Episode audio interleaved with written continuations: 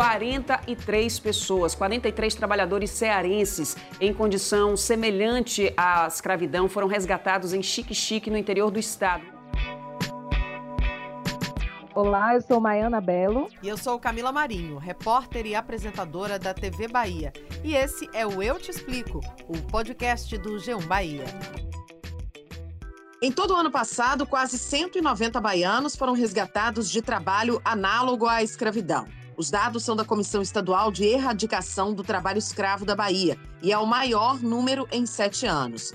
Números que expõem a gravidade de uma situação ainda enfrentada em pleno século XXI. Esses dados são da Bahia, como eu disse, mas no Brasil foram quase duas mil pessoas resgatadas nessa situação, a maioria trabalhadores do Nordeste. Ali em Riachão, encontraram um senhor de 52 anos que estava trabalhando nessa fazenda como vaqueiro, mas vivendo numa situação deplorável. Dentre esses trabalhadores, Camila, 90% são homens negros e muitos deles de áreas rurais, trabalhando em fazendas. Também bastante comum são trabalhadores domésticos expostos a esse tipo de situação. Quem não se lembra do caso da babá que pulou do terceiro andar de um prédio em Salvador para fugir da patroa, que além de manter ela em cárcere privado, também agredia a jovem.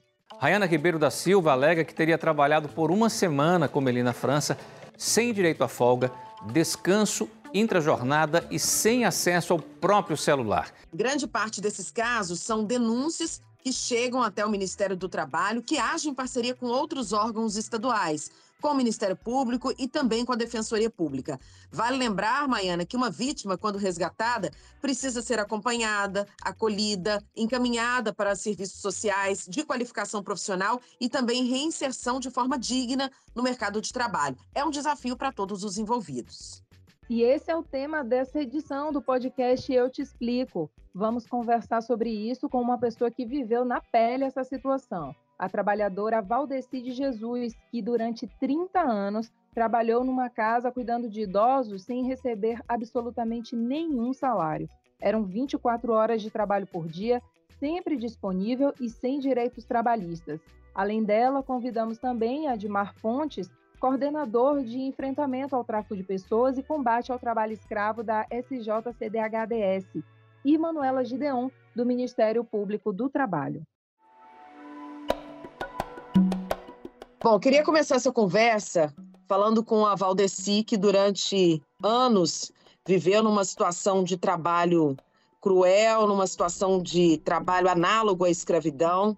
Valdeci, que hoje tem 48 anos, nasceu em Feira de Santana e começou a trabalhar com 15 anos. Eu queria, Valdeci, bem-vinda, antes de mais nada, entender como é que foi a sua entrada é, no trabalho. Como é que você começou a trabalhar com 15 anos? Quem te levou para casa da, da pessoa que foi a sua patroa até você ser resgatada é, no último ano? Conta para a gente um pouquinho da sua história. Foi, estava morando no interior é, de é, perto de Santanópolis, com uma prima minha que me levou para lá é, para tomar conta. Era para limpar a casa, mas chegou lá era para tomar conta de idoso. Só para eu entender, Valdeci, você trabalhou por mais de 30 anos nessa mesma casa é, como cuidadora de idosos, né? Como é que era a situação de trabalho? Como era a sua vida ali dentro? Você tinha horário é, de trabalho? Você ficava disponível o dia inteiro? Eu queria entender como era a, a, sua função, a sua rotina dentro daquela casa. Era só para tomar conta delas. Não tinha férias, nada. Só mesmo tomando conta de. Eu comecei a tomar conta de quatro. Depois uma morreu, aí comecei a tomar conta das três. Tá, mas você não tinha, você falou que não tinha férias. Você tinha um horário de trabalho, acordava às oito, ia até às seis da tarde, ou trabalhava, ficava todo o tempo disponível? Como é que era essa sua rotina, que isso foi percebido como um trabalho análogo à escravidão? Além de não ter férias, como era o seu dia a dia? Era dia domingo a domingo, sábado a sábado, sábado é, segunda a segunda, a tarde toda trabalhando, tomando conta. E passar era difícil, sozinho, é, não conhecia quase ninguém lá em Salvador. Tinha que ficar dentro de casa mesmo. E quando você percebeu é, essa situação, né, que, que aos 22 anos, quando você começou a perceber que tinha alguma coisa errada nessa relação de trabalho, né, que te consumia aí desde os 15 anos, essa percepção partiu de quê? É, teve algo específico que despertou em você assim a ideia de que seu trabalho tinha esse perfil tão cruel? Lá, meus vizinhos, tinha uns vizinhos lá que era advogado e me ajudou. Eu conversava com eles, aí eles me ajudaram. Porque o povo de lá sempre conversava de outro jeito, né? Ah, pagava, não paguei. Mas aí eu dizia que não. Você não recebia salário? Não, não, não. Valdeci, só para eu entender, você começou a trabalhar com 15 anos de idade. Aos 22, você percebeu que tinha alguma coisa errada naquela relação de trabalho. No entanto, você permaneceu durante mais de 30 anos trabalhando naquela casa. Né? Você uhum. foi até os 48 anos de idade trabalhando. Naquele momento em que você percebeu aos 22 anos que tinha algo errado, você tomou alguma atitude, você continuou trabalhando? Queria entender como é que foi todo esse processo. Você passou mais de 30 anos nessa mesma casa, como é que foi? Ela é, dizia que, que assinou para. dizia que ia me pagar, mas não pagou, sabe? Pequena, quando sai de lá do, do, interior, sabe que criança, né? A gente nunca sabe mais, não sabe de nada, né? Aí, quando, quando foi agora, eu disse a elas, eu vou sair, mas eu vou botar vocês na justiça. Ela disse assim, ah, pode botar. Eu falei, vou botar. Alguém te ajudou nesse processo, Valdeci? Eu mesmo fui lá e dei queixa. Depois de 30 anos trabalhando naquela casa? Depois de 30 anos, eu que fui lá e dei queixa. Porque elas não fizeram com outras pessoas também, sabe? Trabalhou lá. Quando você chegou lá, elas disseram, fizeram, disseram a você algo do tipo: vamos te dar um salário X valor, você vai ter direito a isso? Ou simplesmente você chegou lá e, e o tempo foi passando? Exatamente, o tempo foi passando e nada. Qual era o, como era o tratamento delas com você? Não, nessa parte elas me tratavam bem, sabe? Depois que elas ficaram fraquinhas, já idosas fraquinhas, sabe? Aí a sobrinha tomou, tomou conta de tudo, pronto. Aí começou a me dizer, é, desaforo, tudo, aí eu não aguentei. Aí eu falei, ah não, agora vou ter que vou ter que levar elas para a justiça. Mas é que era, era muito desaforo que elas me diziam, sabe? Como é que você se sente hoje, Valdeci, depois de ter sido retirada dessa situação de trabalho, de ter se libertado dessa vida que você vivia? Ah, eu me sinto ótimo, me sinto ótimo com a família. Sempre por isso que eu digo, sempre quando assim esse alguém trabalhando trabalho escravo, tem que ir à justiça, tem que denunciar, não pode ficar se denunciando. E hoje, Valdeci, como é que, quais são os seus planos, né? Como é que você está, você está trabalhando e caso... enquanto não. Enquanto eu vou estudar e ir para frente. Valdeci, obrigada. Deus abençoe a sua vida, seus caminhos futuros, que você encontre um trabalho digno é, e que você possa ser muito feliz na sua vida, recuperar esse tempo perdido. Chama agora para conversa Admar Fontes Júnior e queria entender, Admar, como é o trabalho da Comissão Estadual de Erradicação do Trabalho Escravo aqui da Bahia. Seja muito bem-vindo aqui ao Eu Te Explico. É, a Coetrai Bahia, ela trabalha com três eixos. O eixo da prevenção, o eixo da repressão e o eixo do atendimento. É? É, o nosso trabalho, o nosso papel é prevenir, erradicar e atender essas vítimas é, de trabalho análogo ao escravo em todo o estado da Bahia, certo? De forma qual coletiva, né? Porque o trabalho, quando a vítima ela é resgatada, ela precisa de vários é, é, órgãos né, ao seu redor, seja da repressão, para que ela consiga, né, de imediato ou não, os seus direitos trabalhistas com Auditoria Fiscal do Trabalho, Ministério Público do Trabalho, Ministério Público Federal e a própria Polícia Rodoviária Federal e a Polícia Federal, que serve também de segurança e apoio nessas operações. Por outro lado, vem o pós-resgate, que aí entra a área de educação, a área social, a área de direitos humanos, a área da saúde né, e a área do emprego, que a gente trabalha com todas essas secretarias, todos esses órgãos, para quê? Para que a gente possa dar um atendimento não é, assistencial, um atendimento mais rápido a essa vítima.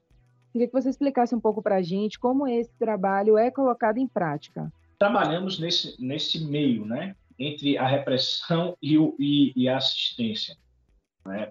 Nós intermediamos todos esses trabalhos, o acompanhamento processual, certo? As demandas trabalhistas, é, as confecções de carteira de trabalho, se for necessário, registro civil, é, inserção no mercado de trabalho através da Secretaria de Trabalho e Emprego, qualificação da mão de obra. É, no caso de Valdeci, né, que ela sonha, deseja né, voltar a estudar, é o que a gente tem feito, acompanhado junto também ao CRAS e o CRES do município de Feira de Santana, no qual ela está residindo, né, com sua família, é, os estudos dela, que é o sonho dela a voltar a ler, né, a ler, a escrever bem, a fazer os cálculos que ela quer saber também muito é, é de cálculos, que é importante para a vida dela, e aos poucos ela ser inserida no mercado de trabalho. Ela mesma me disse que não tinha interesse de voltar de imediato, porque ela quer se sentir segura e não ser mais enganada. É, sobre a carteira de trabalho dela, ela já já foi devolvida a carteira de trabalho. Importante a gente lembrar e, e, é, é, e citar isso que Valdeci teve a carteira assinada, se eu não me engano, foi em 98, mas apenas por assinar. Né? Então, há muito tempo ela ficou sem assinar a carteira, depois assinaram e não pagaram nada para Valdeci. Né? Não, não, ela não teve é, direito a férias, a décimo terceiro, a, a recolhimento de FGTS, a nada. Né? Valdeci sempre trabalhou em prol desta família né? e, em momento algum, essa família buscou né, é, ajudar ela de alguma forma, seja no mínimo que era o pagamento salarial dela. Isso não foi feito em momento algum. Admar, somente no ano passado foram 188 baianos resgatados de trabalho análogo ao escravo. É, o que, que, explica esse número tão alto, que, segundo a própria comissão, é o maior em sete anos? São mais denúncias acontecendo ou mais casos ocorrendo? São mais denúncias, mais casos acontecendo e, e, e digo, e digo também denúncias, não é? A, a, em 2021, nós tivemos um número, né? Isso a Auditoria Fiscal do Trabalho tem também esses dados. Nós tivemos um número muito alto de denúncias, né? É, mesmo estando né, é, é, é, passando por um momento difícil de Covid, mas é, é, obtivemos muitas denúncias, né? E aí com isso os casos eles tendem a aumentar. E o número de pessoas, de baianos que estão migrando para São Paulo, para Minas Gerais, ou para a colheita da cebola na região no sul do país, é, tem aumentado. E com isso, o número de resgatados tem aumentado, o número de pessoas atendidas pela comissão estadual tem aumentado, não é? E devido, sim, devido à crise econômica que o país, que o mundo vem atravessando, a tendência é que pessoas, infelizmente, Camila, se submetam a jornadas exaustivas, a trabalhos exaustivos, para poder pôr né, o que comer em sua casa. Admar, você falou do, do trabalho exaustivo e eu gostaria de saber em quais condições físicas e psicológicas essas pessoas costumam ser encontradas. O ataque, né, o psicológico, né, é, é um dos fatores, um dos principais fatores.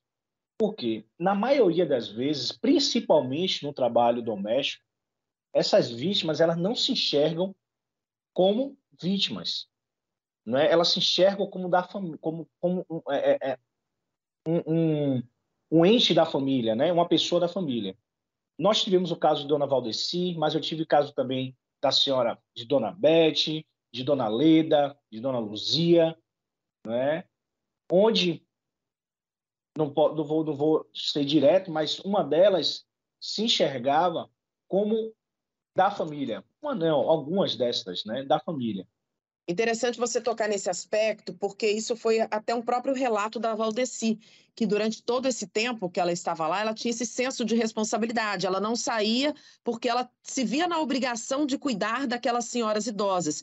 Então, talvez por isso, e aí eu peço que você nos explique melhor, eh, essas pessoas demoram tanto para entender e denunciar a situação de trabalho é, a que são submetidas, porque elas se colocam como pessoas da família e tem aquele senso de responsabilidade. Camila, é, eu, vou, é, eu vou dar esse exemplo de Valdeci, mas também teve de um senhor, uma das primeiras operações que, que nós fizemos no Oeste em 2016. Foi, é parecido, não é? É parecida, eu vou, vou os exemplos serão parecidos, porque eles têm essa responsabilidade, não é? E a palavra, é, a Valdeci falou, não, eu tenho, tinha responsabilidade. Ela falou, Admar, eu tinha essa responsabilidade. De, é, eram idosas já, então desde os 15 anos eu estava nesta casa. Então eu vi, os anos foram se passando e eu tive essa relação, esse respeito com, com as idosas. Até então, elas me pagavam, de alguma forma, o, o, o, o meu salário. Né? Porém, o meu medo era deixar elas sozinhas e me responsabilizarem dizer que eu larguei, abandonei elas. Né? E eu não fiz isso em momento algum, mesmo eu comecei, eu não recebendo mais o meu salário, mesmo me prometendo carteira assinada, não assinando, eu não abandonei. Mas o que é que eu fui fazendo? Eu fui me consultando, fui conversando com as pessoas e as pessoas, os vizinhos, né? É, é, e tantos outros, né? Inclusive funcionários do prédio, quando ela chegou, falou até que enfim vocês vão salvar essa moça. Há anos essa pessoa sofria então, não foi uma pessoa, gera, gera é, conhecimento de praticamente de todo o prédio a, a, a, essa situação de Dona Valdeci e de outras trabalhadoras. E assim foi com esse senhor lá no Oeste Baiano, Camila. Esse senhor, ele não quis ser resgatado de imediato porque ele tinha que dar comida aos bichos. E ele tinha se comprometido com o patrão, que, dizendo que o patrão ia chegar na sexta, era, e foi uma quarta-feira, ele falou que não ia embora porque ele tinha que dar comida aos bichos e a palavra dele era o que valia. Não valia o contrato, nada escrito valia mais do que a palavra dele. Então é essa, é essa palavra, né? É, é esse amor que eles têm pela palavra, pela confiança que vale mais para essas pessoas. Nesses casos, se você é vizinho, é o porteiro e quer denunciar, o que fazer? A denúncia, deixar bem claro, a denúncia é anônima.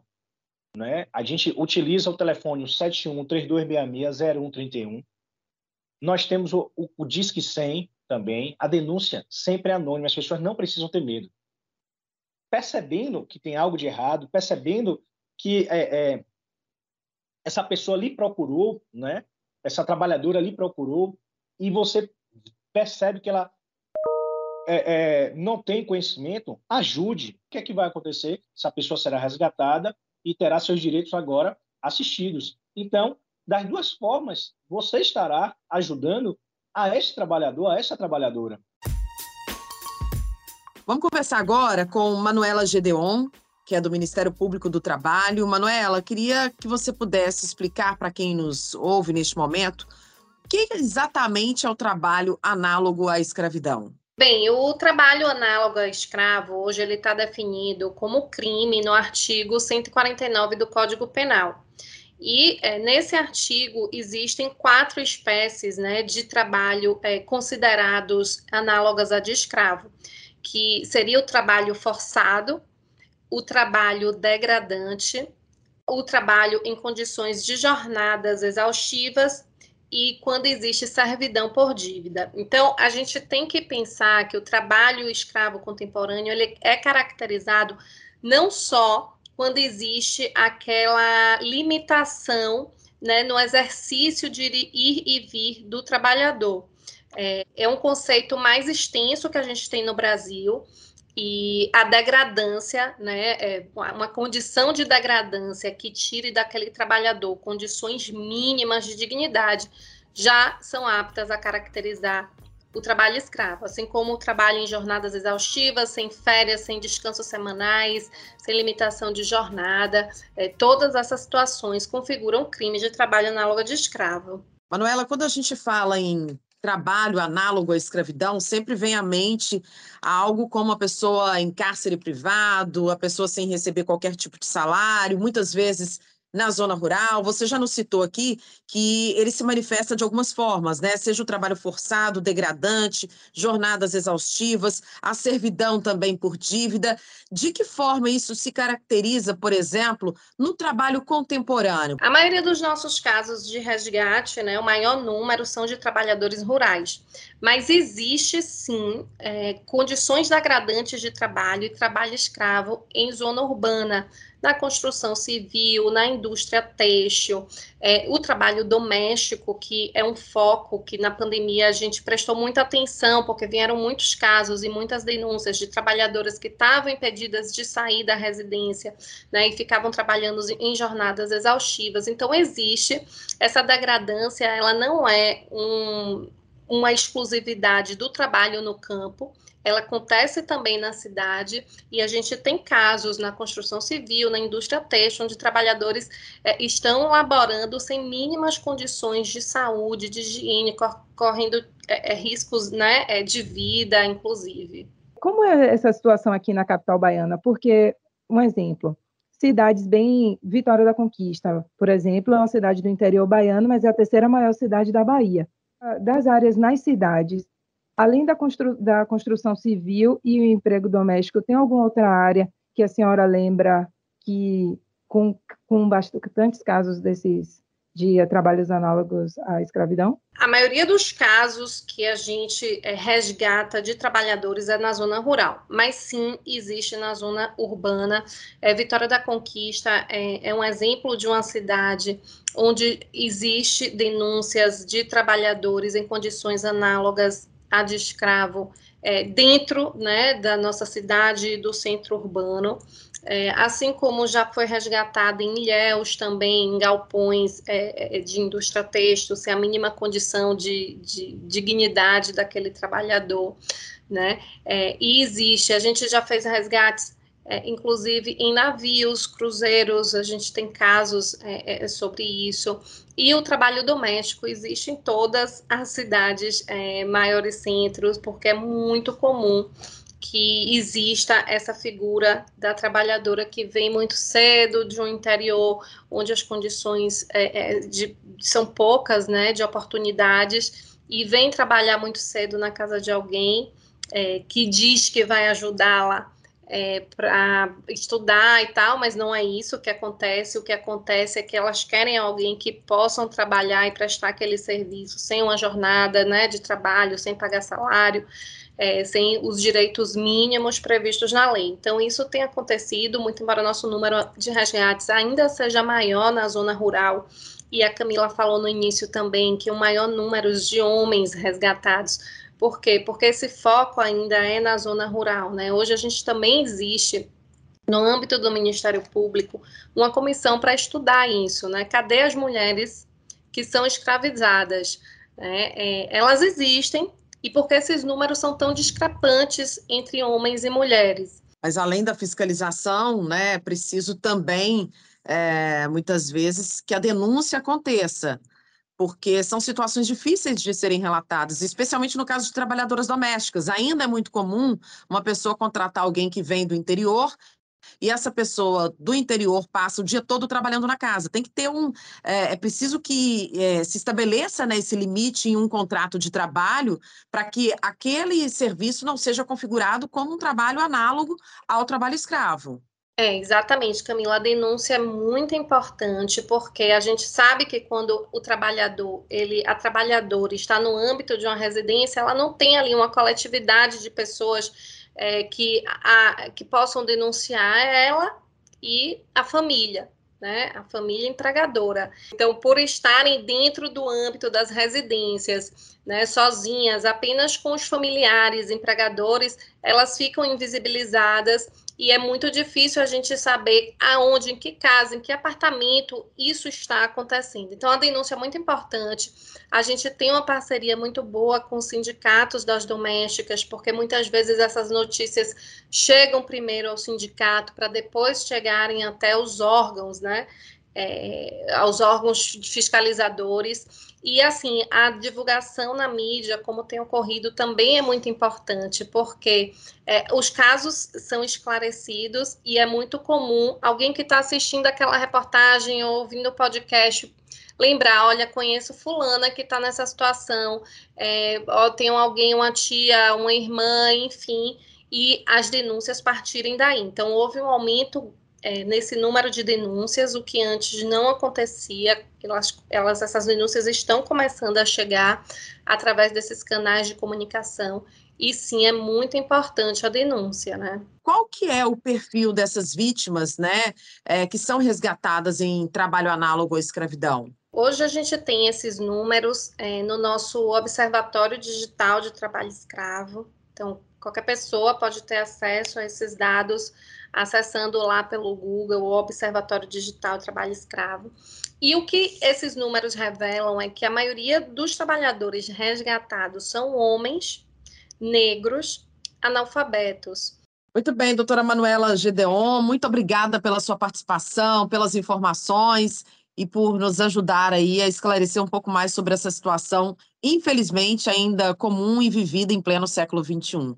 Então, só me estendendo um pouquinho, falar um pouco, um pouco do nosso projeto, que é o Vida Após Resgate, que a gente tem esse projeto firmado, né, uma parceria do Ministério Público do Trabalho com a Universidade Federal da Bahia, que visa justamente é, investir é, nessas regiões, né, com reversão de verbas de ações é, oriundas nossas, né, ações, termos de ajuste de conduta, e comprar terra para esse trabalhador, investir é, em maquinário para que esse trabalhador, eles, esses trabalhadores associados, eles possam trabalhar na própria terra, né, ter um meio de sustento e, com isso, é, evitar que haja é, é essa submissão a uma, a uma condição de trabalho ruim.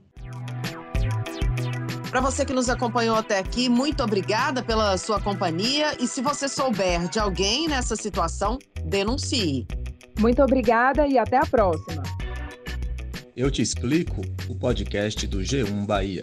Produção e apresentação: Camila Marinho e Maiana Belo. Edição: Márcio Souza. Coordenação: Éder Luiz Santana. Gerente de jornalismo: Ana Raquel Copete.